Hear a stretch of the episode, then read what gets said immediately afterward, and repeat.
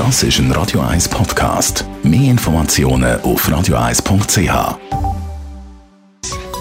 Der Konsumententipp auf Radio 1 präsentiert von comparis.ch, einem führenden Schweizer Internetvergleichsdienst. comparis.ch Sparen im Gesundheitswesen, mögliche Sparmaßnahmen ist ein Dauerthema. Der Bundesrat hat neue Sparvorschläge präsentiert. Über die wollen wir reden und einschätzen, wie realistisch denn die auch sind. Felix Schneuli, Gesundheitsexperte bei Comparis. Zuerst einmal, wie sehen die Vorschläge überhaupt aus? Es geht um das sogenannte zweite Sparpaket vom Bundesrat, das er äh, in die Vernehmlassung gegeben hat. Das erste Sparpaket hat ein paar Vorschläge, ist jetzt gerade im Parlament. Das zweite Sparpaket Paket zwei wichtige Elemente. Das erste Element ist, wenn man krank ist oder Beschwerden hat, muss man zuerst zu einer sogenannten Erstanlaufstelle gehen. Und das zweite Element ist, es gibt sogenannte Kostenziele, dass die Kosten eben nicht mehr so stark wachsen. Also gehen wir mal auf den ersten Teil ein. Wenn ich mich nicht so wohl fühle, dann darf ich nicht mehr einfach zum Arzt, sondern gehe in so ein Zentrum, Erstanlaufstelle, schafft man da nicht die freie Arztwahl ab? Das ist genau das Problem. Wir haben ja jetzt ein System, wo man sich freiwillig die äh, freie Arztwahl einschränken kann. Das sind die sogenannten alternativen Versicherungsmodelle.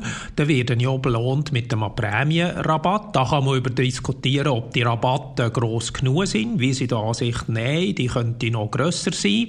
Und die, die sich nicht will einschränken die, also, wenn sie Beschwerden haben, direkt zum Spezialist oder sogar direkt mit einer Bagatelle Spitalnotfall gegangen, dass die das weiterhin dürfen, aber in Zukunft wesentlich höhere Prämien müssten zahlen. Der Zwang, der hat das Volk eigentlich schon im Jahr 2012, das ist die sogenannte Managed Care Initiative, massiv abgelehnt. Also mit drei Viertel der Leute haben dann Nein gesehen zu diesem Managed Care, obwohl dass die Vorlage wesentlich weniger weit gegangen ist, als der Bundesrat das jetzt will.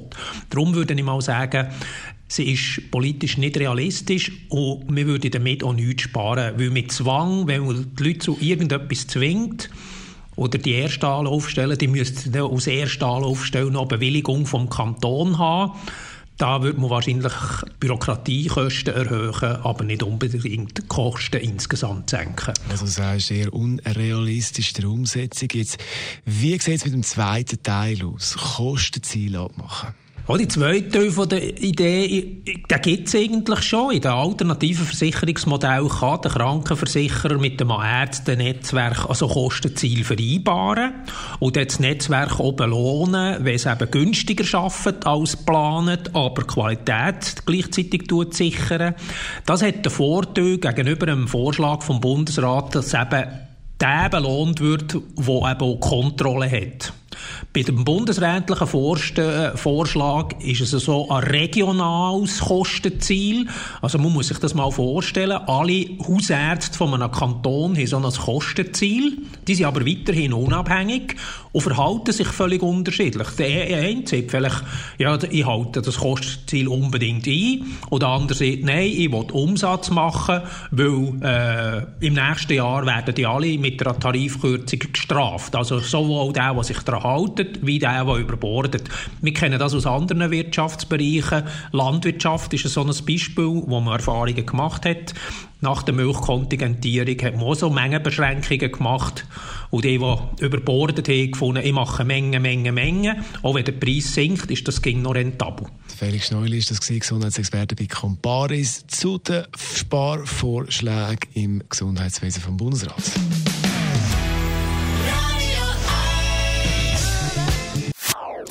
Das ist ein Radio 1 Podcast. Mehr Informationen auf radio1.ch.